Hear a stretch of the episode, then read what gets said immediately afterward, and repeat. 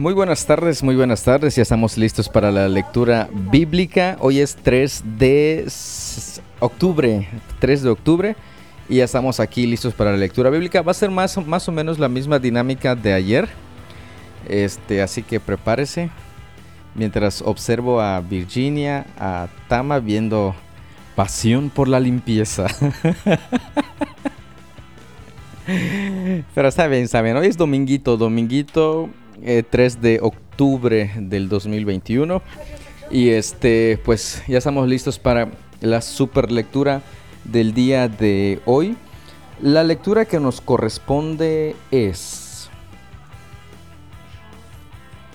A ver, deme chance de, de sacar mis superapuntes. Primera de Reyes capítulo 6, Efesios capítulo 3, Ezequiel capítulo 36 y el Salmo 86. Eso es lo que nos corresponde el día de hoy. Y recuerda que va a escuchar ruido ambiental porque no son en las mismas condiciones que hemos estado grabando. Así que, pues, por ejemplo, esa moto que está pasando ahorita. Ah, muy bonita, por cierto. Este, pues vamos a, a iniciar, a iniciar la lectura del día de hoy. Cafecitos listos. Comenzamos.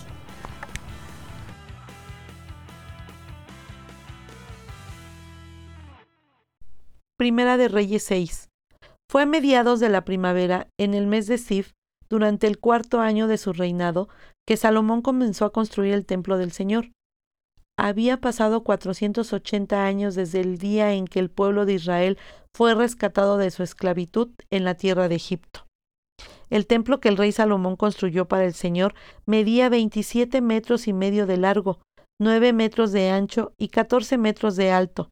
La antesala, que estaba al frente del templo, medía 9 metros de ancho. Coincidía con la anchura total del templo y se proyectaba cuatro metros y medio hacia el frente. Salomón también hizo ventanas angostas y empotradas por todo el templo.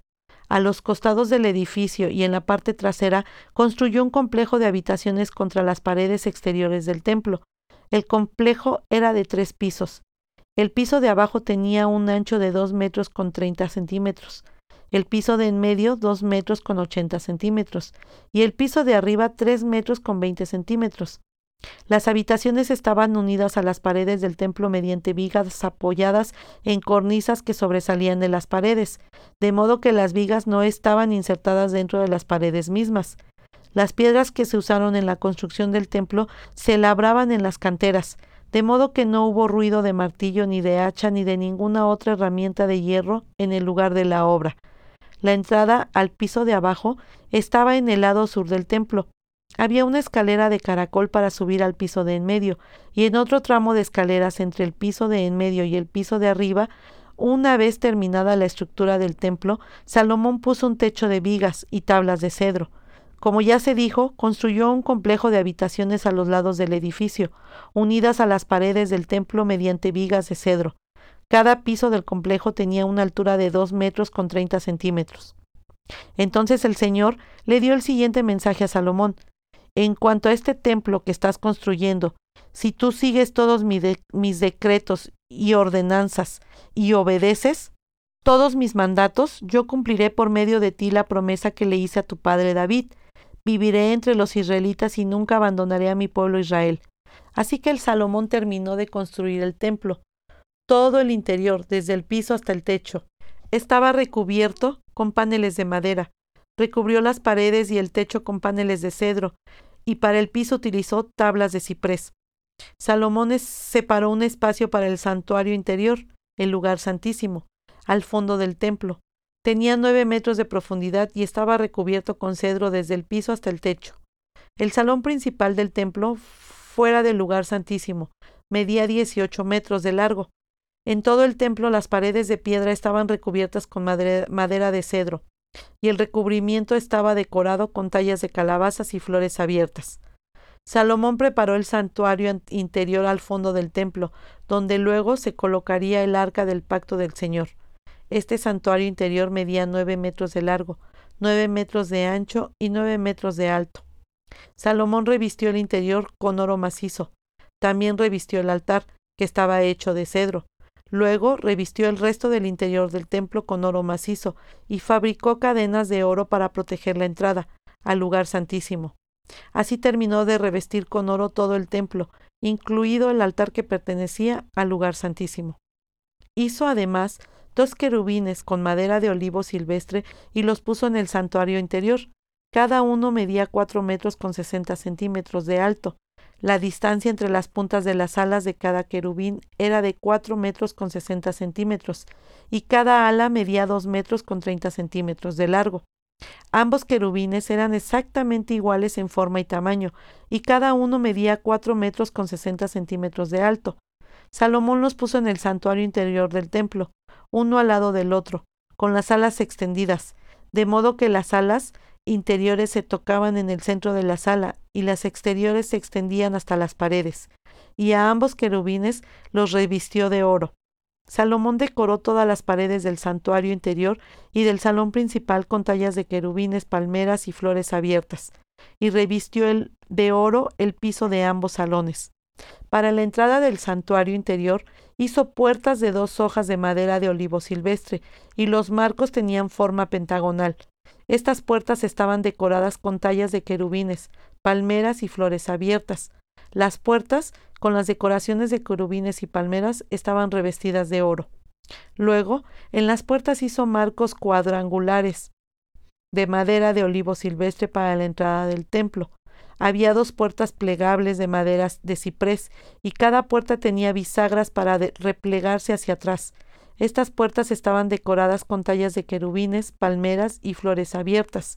Todas las tallas estaban revestidas de oro de manera uniforme. Las paredes del atrio interior estaban construidas de modo que había una hilera de vigas de cedro entre cada tres hileras de piedra labrada. Los cimientos del templo del Señor se echaron a mediados de la primavera, en el mes de Sif, durante el cuarto año del reinado de Salomón. Terminaron de construir todo el edificio hasta los últimos detalles a mediados del otoño, en el mes de Bul, a los once años de su reinado, así que la construcción del templo duró siete años. Efesios 3. Cuando pienso en todo esto, yo, Pablo, prisionero de Cristo Jesús por el bien de ustedes, los gentiles, a propósito, Doy por sentado que ustedes saben que Dios me encargó de manera especial extenderles su gracia a ustedes los gentiles, tal como antes les escribí brevemente. Dios mismo me reveló su misterioso plan. Cuando lean esto que les escribo, entenderán la percepción que tengo de este plan acerca de Cristo.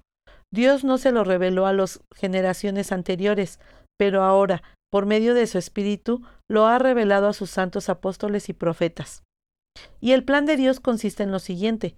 Tanto los judíos como los gentiles que creen la buena noticia gozan por igual de las riquezas heredadas por los hijos de Dios. Ambos pueblos forman parte del mismo cuerpo y ambos disfrutan de la promesa de las bendiciones porque pertenecen a Cristo Jesús. Por la gracia y el gran poder de Dios se me ha dado el privilegio de servicio anunciando esta buena noticia. Aunque soy el menos digno de todo el pueblo de Dios, por su gracia Él me concedió el privilegio de contarles a los gentiles acerca de los tesoros inagotables que tienen a, su, a disposición por medio de Cristo. Fui elegido para explicarles a todos el misterioso plan que Dios, el Creador de todas las cosas, mantuvo oculto desde el comienzo. El propósito de Dios con todo esto fue utilizar a la Iglesia para mostrar la amplia variedad de su sabiduría a todos los gobernantes y autoridades invisibles que están en los lugares celestiales. Ese era su plan eterno, que Él llevó a cabo por medio de Cristo Jesús nuestro Señor. Gracias a Cristo y a nuestra fe en Él, podemos entrar en la presencia de Dios con toda libertad y confianza. Por eso, les ruego que no se desanimen a causa de mis pruebas en este lugar. Mi sufrimiento es por ustedes, así que deberían sentirse honrados. Cuando pienso en todo esto, caigo de rodillas y elevo una oración al Padre, el Creador de todo lo que existe en el cielo y en la tierra. Pido en oración que, de sus gloriosos e inagotables recursos, los fortalezca con poder en el ser interior por medio de su Espíritu. Entonces, Cristo habitará en el corazón de ustedes a medida que confíen en Él, echarán raíces profundas en el amor de Dios y ellas los mantendrán fuertes. Espero que puedan comprender, como corresponde a todo el pueblo de Dios, cuán ancho, cuán largo, cuán alto y cuán profundo es su amor. Es mi deseo que experimenten el amor de Cristo, aun cuando es demasiado grande para comprenderlo todo. Entonces serán completos con toda la plenitud de la vida y el poder que proviene de Dios. Y ahora, que toda la gloria sea para Dios, quien puede lograr mucho más de lo que pudiéramos pedir o incluso imaginar mediante su gran poder, que actúa en nosotros. Gloria a Él en la Iglesia y en Cristo Jesús por todas las generaciones desde hoy y para siempre. Amén. Ezequiel 36. Hijo de hombre, profetiza a los montes de Israel y dales este mensaje. Oh montañas de Israel, oigan la palabra del Señor. Esto dice el Señor soberano. Sus enemigos se mofaron de ustedes diciendo, Ajá, ahora las alturas antiguas nos pertenecen. Por lo tanto, Hijo de hombre, da este mensaje a los montes de Israel de parte del Señor soberano. Sus enemigos los atacaron por todas partes, los hicieron propiedad de muchas naciones y objeto de mucha burla y calumnia. Por lo tanto, montes de Israel, oigan la palabra del Señor soberano. Él habla a las colinas y a los montes, a los barrancos y a los valles, a las asoladas tierras baldías y a las ciudades abandonadas de hace tiempo, que fueron destruidas y burladas por naciones vecinas. Esto dice el Señor soberano. El enojo de mis celos arde contra esas naciones, especialmente contra Edom, porque me trataron con total desprecio cuando con aires de triunfo se apoderaron de mi tierra y la tomaron como botín. Por lo tanto, profetiza a las colinas y a los montes, a los barrancos y a los valles de Israel. Esto dice el Señor soberano. Estoy furioso, porque pasaron vergüenza ante las naciones vecinas. Por lo tanto, esto dice el Señor soberano.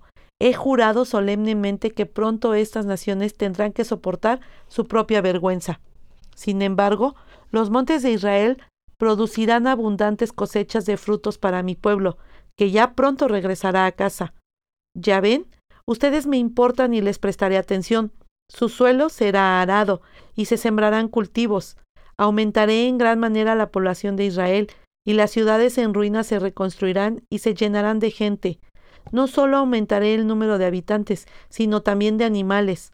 Oh montes de Israel, traeré gente para que vuelva a habitarlos, los haré aún más prósperos que antes. Así sabrán que yo soy el Señor. Haré que mi pueblo vuelva a transitarlos y ustedes formarán parte de su territorio. Nunca más privarán ustedes a mi pueblo de sus hijos. Esto dice el Señor soberano.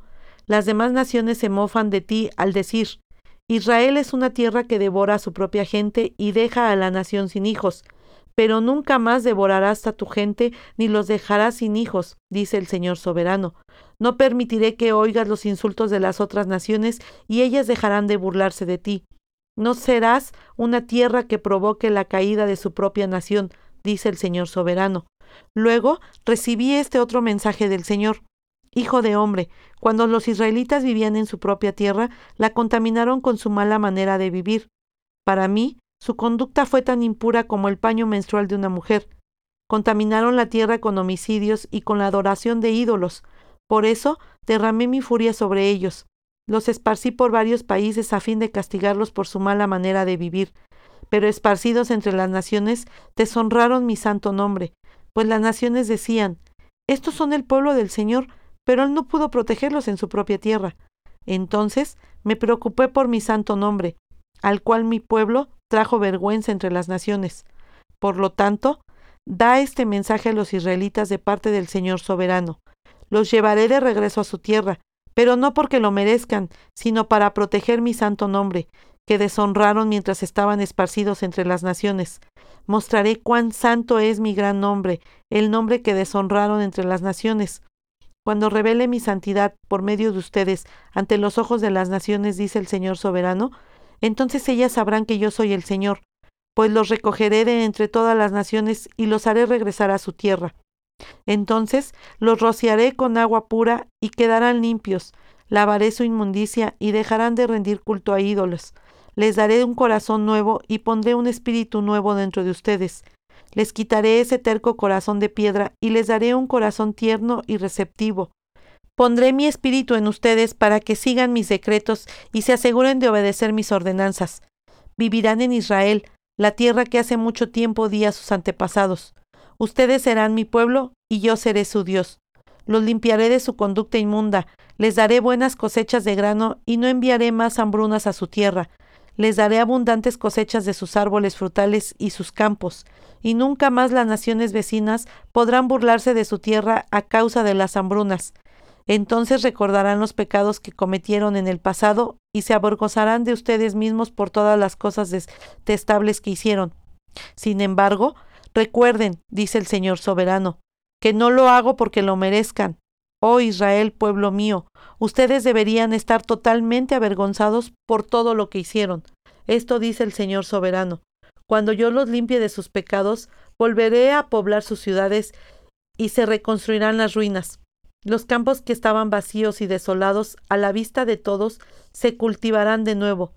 Cuando los regrese a su tierra, la gente dirá, esta tierra era baldía y ahora se parece al jardín del Edén.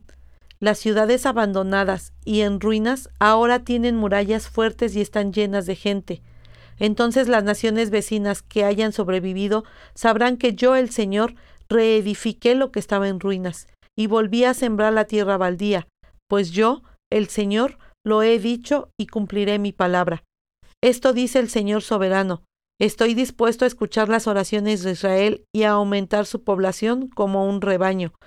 Los israelitas serán tan numerosos como los rebaños sagrados que llenan las calles de Jerusalén en tiempos de los festivales.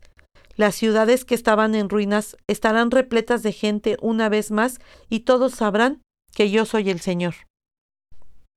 Salmo 86 Inclínate, oh Señor, y escucha mi oración. Contéstame, porque necesito tu ayuda. Protégeme, pues estoy dedicado a ti. Sálvame, porque te sirvo y confío en ti. Tú eres mi Dios. Ten misericordia de mí, oh Señor, porque a ti clamo constantemente. Dame felicidad, oh Señor, pues a ti me entrego. Oh Señor, eres tan bueno, estás tan dispuesto a perdonar, tan lleno de amor inagotable para los que piden tu ayuda.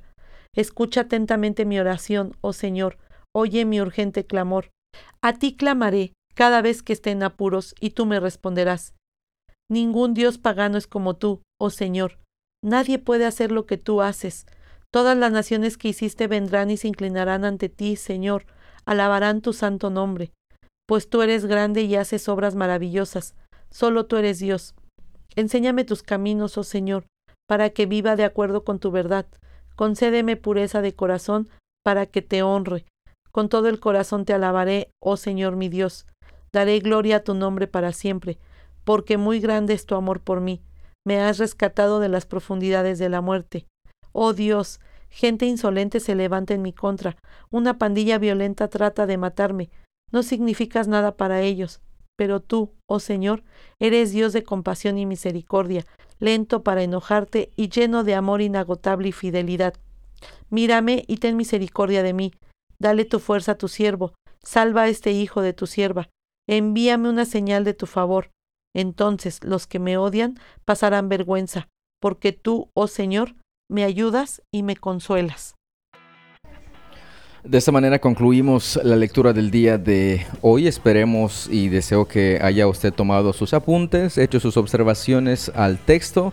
Sus preguntas también son bien importantes las preguntas para ir este investigando y creciendo prácticamente en el conocimiento de la palabra de nuestro Dios. Pues creo que es todo por el momento. nos estamos escuchando el día de mañana si Dios así nos lo permite. Cuídense un montón, cuídense un montón y muchas, muchas gracias por su tiempo, por su atención. Dios los bendiga y nos vemos, escuchamos mejor dicho, el día de mañana. Hasta luego.